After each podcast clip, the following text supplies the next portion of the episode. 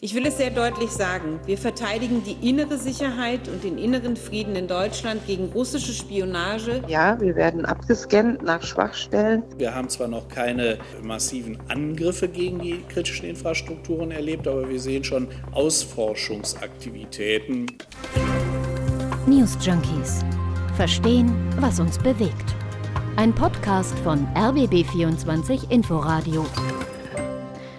Bestimmt hört ihr uns gerade über euer Smartphone oder euren Laptop. Ihr seid vielleicht bei der Arbeit, vielleicht seid ihr zu Hause auf dem Sofa und wir blenden es ja meistens aus, aber in der digitalen Welt drohen überall Cyberattacken. Ja, und das nicht nur privat, also wenn zum Beispiel mal ein Passwort gehackt wird, sondern was ganz besonders bedroht ist, ist die sogenannte kritische Infrastruktur. Und das kann eben richtig problematisch sein, wenn zum Beispiel Strom nicht mehr fließt, wenn Operationen nicht mehr stattfinden können, weil eben das Netz lahmgelegt wurde. Hier sind die News Junkies am 8. Juni 2022 mit Ann-Christine Schenten und Leonie Schwarzer. Hallo.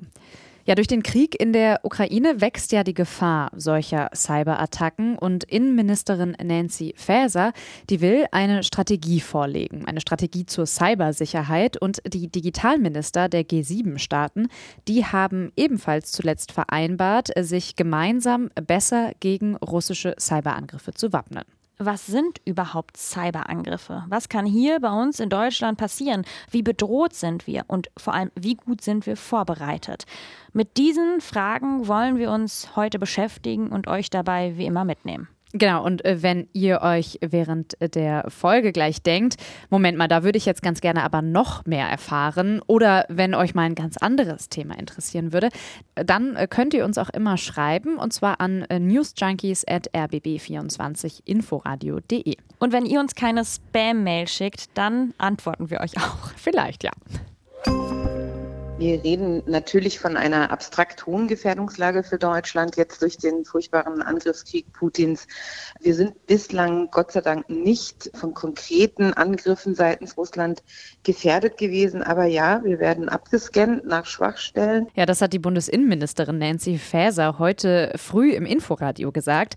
Sie spricht von einer abstrakt hohen Gefährdungslage. Mhm. Und äh, wir wollen jetzt erstmal erklären, was bedeutet das eigentlich? Also wie gefährdet sind wir?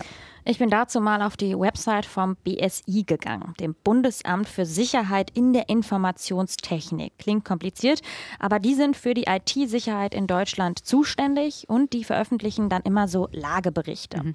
Im letzten von Mitte Mai sagen sie, Unternehmen, Organisationen und Behörden, die sollten mal ihre Sicherheitsmaßnahmen überprüfen. Also seit Beginn des Angriffs auf die Ukraine kam es vereinzelt zu Vorfällen und zwar vor allem zu DDoS-Attacken. DDoS, äh, Leonie, das musst du mir erklären. Was ist das? DDoS steht für Denial of Service, also quasi Verweigerung des Dienstes. Und das funktioniert so. Also wenn ganz viele Menschen gleichzeitig auf eine Website wollen, dann logisch funktioniert die irgendwann nicht mehr. Ich kenne das bisher vor allem, wenn ich mir zum Beispiel ein Ticket für ein ganz bestimmtes Konzert kaufen will, alle mhm. gleichzeitig draufgehen und dann ne, kracht irgendwie ja. der Server zusammen.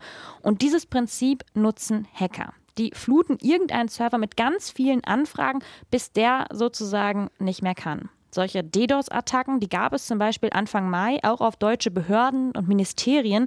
Die wurden aber zum Glück abgewehrt. Aber ne, das BSI schreibt eben, diese Attacken gab es in letzter Zeit. Okay, also vielleicht mal so eine kurze erste Zusammenfassung. Es gibt schon gerade eine höhere Gefahr für Cyberattacken.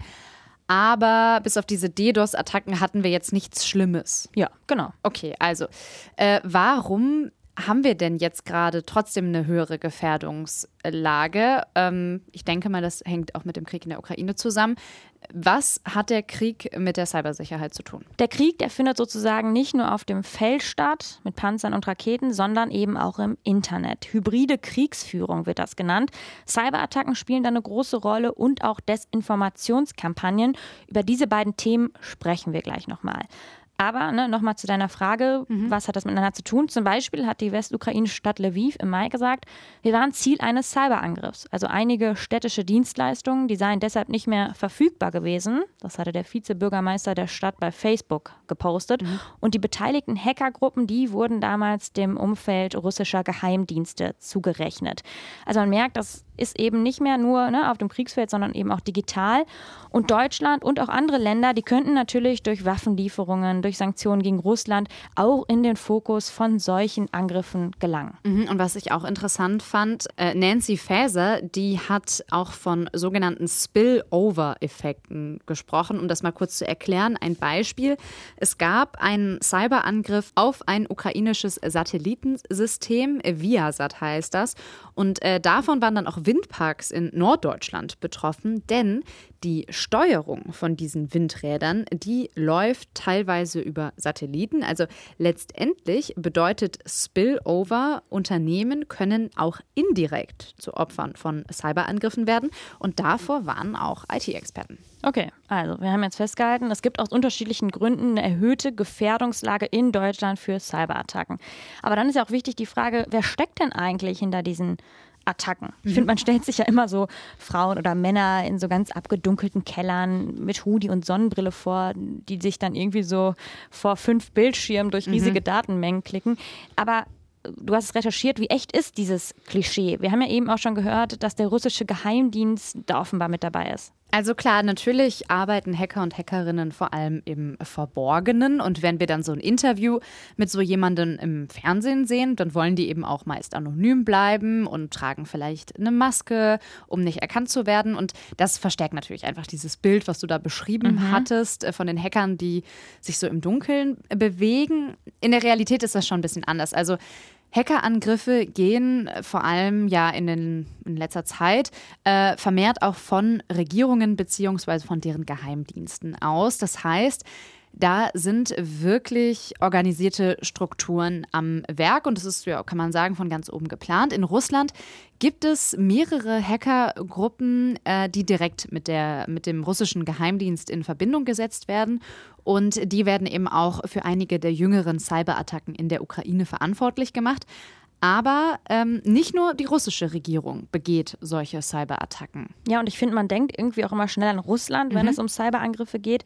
Aber haben das denn auch andere Länder gemacht? Also gibt es da irgendwie noch andere Erkenntnisse? Ja, also wenn man sich mal so die Geschichte der Cyberangriffe anschaut, dann stößt man ziemlich schnell so auf, ähm, ja, kann man sagen, das erste Computervirus. Das war Stuxnet mhm. auf Deutsch. Also ähm, das war ein Virus, der damals das iranische Atomprogramm angreifen sollte. Und der stammt sehr wahrscheinlich, das ist eigentlich bewiesen, aus der Feder der USA. Und damit sollte eine Uransicherungsanlage im Iran und ein Kernkraftwerk gestört werden. Welche Hacker jetzt ganz genau hinter dem Angriff gesteckt haben, das weiß man nicht, aber es ist eben auf die USA zurückzuführen. Okay, du hast jetzt gerade über Hackerangriffe gesprochen, die mhm. mit Regierung oder Geheimdiensten zu tun haben. Aber gibt es auch nochmal Hackerangriffe, die ganz unabhängig davon sind? Ja, klar. Also ich glaube, so die bekannteste Hackergruppe ist Anonymous. Davon mhm. haben wir vielleicht, haben vielleicht mehrere von euch schon gehört. Es war jetzt auch im Ukraine-Krieg, äh, waren die wieder tätig. Und zwar haben sie russische Fernsehsender gehackt und haben dann statt dem üblichen Propagandaprogramm, was da so läuft, Informationen über den Angriffskrieg gesendet. Also so sollte die russische Bevölkerung über die Wahrheit informiert werden, was da eben in der Ukraine passiert. Und äh, Anonymous, in dem Fall kann man das eher den Interessen des Westens äh, zurechnen. Das kann sich aber natürlich von Fall zu Fall auch ein bisschen unterscheiden. Es gibt aber auch äh, Hackergruppen wie die russische Hackergruppe Conti. Und die wird auch in Zusammenhang gebracht äh, mit einem äh, Angriff auf einen Windturbinenhersteller auf Nordex. Äh, das war im April. Und ähm, Conti steht eher im Zusammenhang ja, mit der russischen äh, Regierung und äh, handelt laut eigener Aussage im Sinne dieser Regierung. Und irgendwie macht es ja auch noch schwerer, dagegen vorzugehen. Mhm. Also wenn du einerseits Angriffe von Geheimdiensten hast, aber dann eben auch noch Gruppen, die so ein bisschen auf eigene Faust handeln. Genau, also es gibt einfach total viele Strukturen. Das ist gar nicht so einfach, die zu erkennen. Und bei Conti ist es so, dass die so sogenannte Ransomware benutzen. Also einfach gesagt, das ist Erpressersoftware. Die legen Systeme so lange lahm, bis eine bestimmte Lösegeldsumme gezahlt wurde. Das ist jetzt zuletzt zum Beispiel in Costa Rica passiert. Also da hat Conti ähm, den Staat Costa Rica angegriffen und dann 10 Millionen US-Dollar Lösegeld gefordert. Costa Rica wollte es aber nicht zahlen. Äh, die TU Berlin, die wurde im vergangenen Jahr ebenfalls mit äh, Conti Ransomware angegriffen. Und was ich dann aber noch rausgefunden habe, was ganz interessant war, diese Software, die Conti benutzt, die wurde auch schon umgekehrt benutzt und zwar von Hackergruppen, die dann wiederum Russland schaden wollten. Und zwar haben sie die russische Raumfahrtbehörde und eine Rundfunkanstalt äh, zuletzt gehackt. Und zwar war das als Reaktion auf das Massaker in Butscha. Ähm, das hat äh, die verantwortliche Hackergruppe so gesagt. Also du hast jetzt wahnsinnig viele Akteure, Akteure mhm. genannt, Hackergruppen. Ich finde, man merkt, es ist gar nicht leicht durchzublicken, ja. wer jeweils für Angriffe verantwortlich ist oder welche Ziele dabei verfolgt werden. Und dann ist ja auch noch was anderes wichtig, wenn wir über hybride Kriegsführung sprechen, über den Krieg sozusagen im digitalen. Desinformationskampagnen, habe ich ja eben schon angedeutet im Intro. Also da wird nicht irgendwas lahmgelegt, sondern da geht es um gezielte Fehlinfos. Also es geht so ein bisschen darum, wer hat hier gerade im Krieg oder in dieser kritischen Situation eigentlich die Deutungshoheit. Ja, genau. Also Ziel von Angriffen können auf jeden Fall auch soziale Medien sein. Und ähm, wenn da Hacker am Werk sind, äh, ja, dass nur noch bestimmte Infos zu uns vordringen und nicht eben so die nötigen Infos, äh, dann kann das auch sehr gefährlich sein. Genau, gestern wurde der Verfassungsschutzbericht vorgestellt. Es ging eigentlich ums letzte Jahr. Und da hat Innenministerin Nancy Faeser aber unter anderem auch gesagt, Deutschland wird sich gegen Cyberangriffe verstärkt wappnen. Es gebe online eine Desinformationskampagne gegen die deutsche Politik. Ich will es sehr deutlich sagen. Wir verteidigen die innere Sicherheit und den inneren Frieden in Deutschland gegen russische Spionage, gegen Einflussnahmeversuche, gegen Lügen und Kriegspropaganda. Putins Lügen verfangen in Deutschland nicht. Also man merkt, es ist gerade auch einfach ein sehr, sehr wichtiges Thema, was auch viel Beachtung findet. Die Innenminister von Bund und Ländern haben sich letzte Woche getroffen und auch da waren Desinformationskampagnen ein wichtiges Thema und sie wollen jetzt auch einen gemeinsamen Aktionsplan auf den Weg bringen. Ja, vielleicht sprechen wir nochmal äh, darüber, was getan werden muss. Das machen wir gleich. Aber erstmal, was ist eigentlich Desinformation genau? Also welche Beispiele werden da so genannt? Also zum Beispiel war jetzt die Rede von einem Fake-Video. Da hatte eine Frau behauptet, ein 16-Jähriger sei von einer Gruppe Ukrainer zu Tode geprügelt worden. Die Polizei, die hat damals aber mitgeteilt, sie habe keine Infos über eine Gewalttat. Und genau das ist Desinformation. Mhm. Also da wird eine Info gezielt verbreitet, um Menschen zu täuschen oder auch in eine bestimmte Richtung zu beeinflussen. Und dann kommt dazu, teilweise ist es auch richtig schwer zu identifizieren in den sozialen Netzwerken, ob ein Video echt oder falsch ist. Und zwar wegen sogenannter Deepfakes. Das sind täuschend echt wirkende Videos oder Bilder. Und zwar werden da Apps oder Software genutzt. Und zum Beispiel kann das so sein, dass einfach dein Gesicht oder deine Stimme in ein Video eingesetzt wird. Und es ist dann ganz schwer zu erkennen, ja, dass du das eigentlich gar nicht bist, sondern da nur eingesetzt mhm. wurdest. Ich habe so Deepfakes auch schon mal gesehen und das ist wirklich täuschend, echt ja. richtig gruselig. Und ähm, genau, wir haben es gerade schon mal ein bisschen angerissen. Es gibt ja jetzt diesen Aktionsplan. Die Innenminister von Bund und Ländern, die haben angekündigt, angekündigt, dass sie das machen wollen. Und zwar soll jetzt ein Netzwerk aufgebaut werden und an dem sollen dann alle Menschen, die etwas mit dem Thema zu tun haben, beteiligt werden. Und damit sollen eben so Kampagnen aufgedeckt werden, eben auch mit dem Ziel, diese dann wieder mit Gegenkampagnen zu bekämpfen. Genau, und du sagst gerade, die Politik kann da was machen, aber die sozialen Netzwerke, die können natürlich auch selbst tätig werden. Zum Beispiel hat der Konzern Meta russische Staatsmedien von Instagram und Facebook ausgeschlossen. Das ist zum Beispiel so ein Beispiel dafür. Aber zuletzt hat die Vizepräsidentin der EU-Kommission die Internetkonzerne aufgefordert, nochmal mehr ihre Plattformen auf russische Desinformation hin zu überprüfen.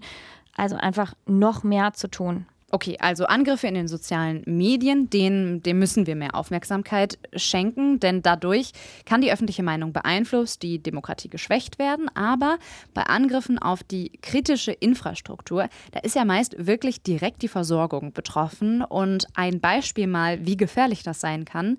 2020, da konnte ein Unfallopfer in einem Düsseldorfer Krankenhaus nicht gerettet werden, weil es in diesem Moment einen Hackerangriff auf das IT-System gab und ja, die Frau ist dann am Ende gestorben und da sieht man eben, wie gefährlich das werden kann. Ja, und es geht ja sogar noch weiter. Also, dass das Ziel von solchen Hackerangriffen die Infrastruktur eines ganzen Landes ist. Genau, also Ziel von größeren Cyberattacken ist es eben meist, einen Staat oder eine Institution da zu treffen, wo er oder sie besonders vulnerabel ist. Das ist in erster Linie die Stromversorgung, mhm. ähm, das ist vielleicht auch die Wasserversorgung, also diese ja fast lebenswichtigen Sachen.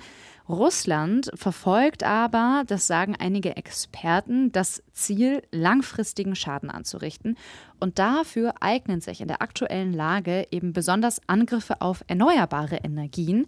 Denn Deutschland und Europa, die haben ja gerade einfach das Ziel, unabhängig von den russischen Energielieferungen zu werden. Und um das zu schaffen, müssen eben neue Strukturen in der erneuerbaren Energie aufgebaut werden. Ja, und wenn die getroffen werden, ist es natürlich besonders schädlich. Ne? Mhm, da häufen sich tatsächlich auch gerade Beobachtungen, dass äh, Russland zum Beispiel äh, die Flüssiggasterminals, äh, diese sogenannten LNGs, weltweit ausspioniert. Die Geheimdienste, die wollen in das IT-Netz eindringen und so an Daten kommen. Und Europa, auch Deutschland, will ja seine Gasversorgung in Zukunft mit diesen LNGs eigentlich decken. Und Russland hat da einfach ein Interesse, das zu verhindern. In Deutschland selbst, hast du ja jetzt auch schon häufiger gesagt, haben wir gesagt, gab es bisher noch keine größeren Angriffe auf kritische Infrastruktur. Aber dieses Auskundschaften, das wird eben momentan verstärkt beobachtet, zum Beispiel vom Verfassungsschutz.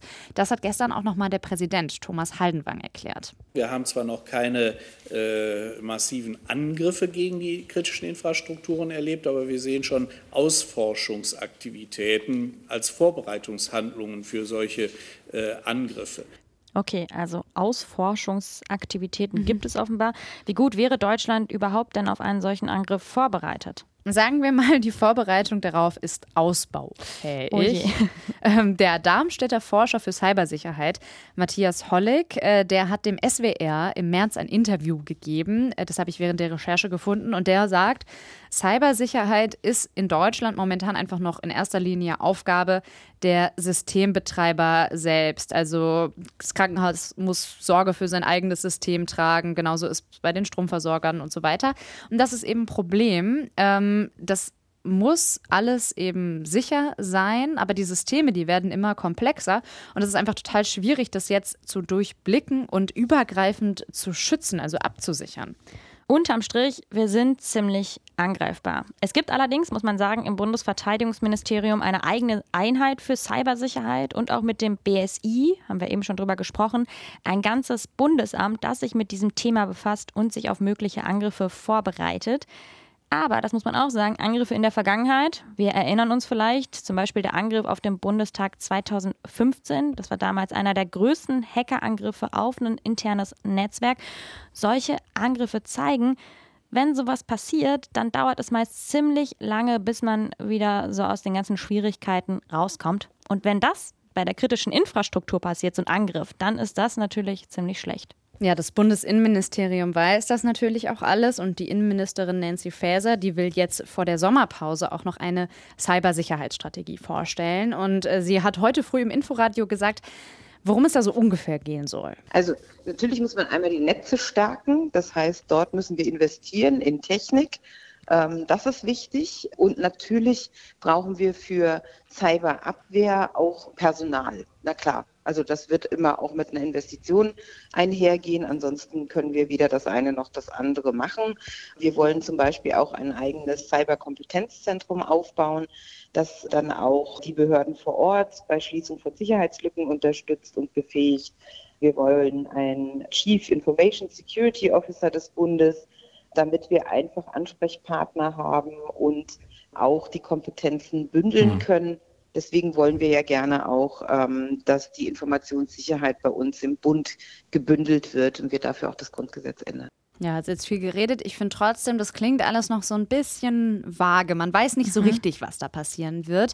Und man weiß auch noch nicht, wie viel Geld genau in Zukunft für die Cybersicherheit ausgegeben werden soll. Klar ist wohl nur, dass auch Teile des Sondervermögens für die Bundeswehr, also ein Teil dieser 100 Milliarden, für die Cyberabwehr genutzt werden soll. Übrigens, sollte es einen größeren Angriff in Deutschland auf zum Beispiel das Stromnetz geben und das ausfallen und dann kämen dabei Menschen zu Schaden, dann hätte Deutschland das Recht zu einem Gegenangriff. Aber klar, dazu müsste man natürlich auch erstmal fähig sein. Also seit dem Krieg in der Ukraine ist das Thema Cybersicherheit noch mal wichtiger geworden. Und da geht es nicht nur um kleinere, anonyme Hackergruppen, die irgendwie Lösegeld erpressen wollen, sondern es geht oft um organisierte Attacken, die auch mit Geheimdiensten von Regierungen in Kontakt gebracht werden. Und Deutschland muss sich besser vorbereiten, um in Zukunft vor solchen Angriffen ja, geschützt zu sein. Ich würde sagen, damit schließen wir diese Folge mal und sagen Tschüss, bis morgen. Ciao. News Junkies. Verstehen, was uns bewegt. Ein Podcast von RBB24 Inforadio. Wir lieben das Warum.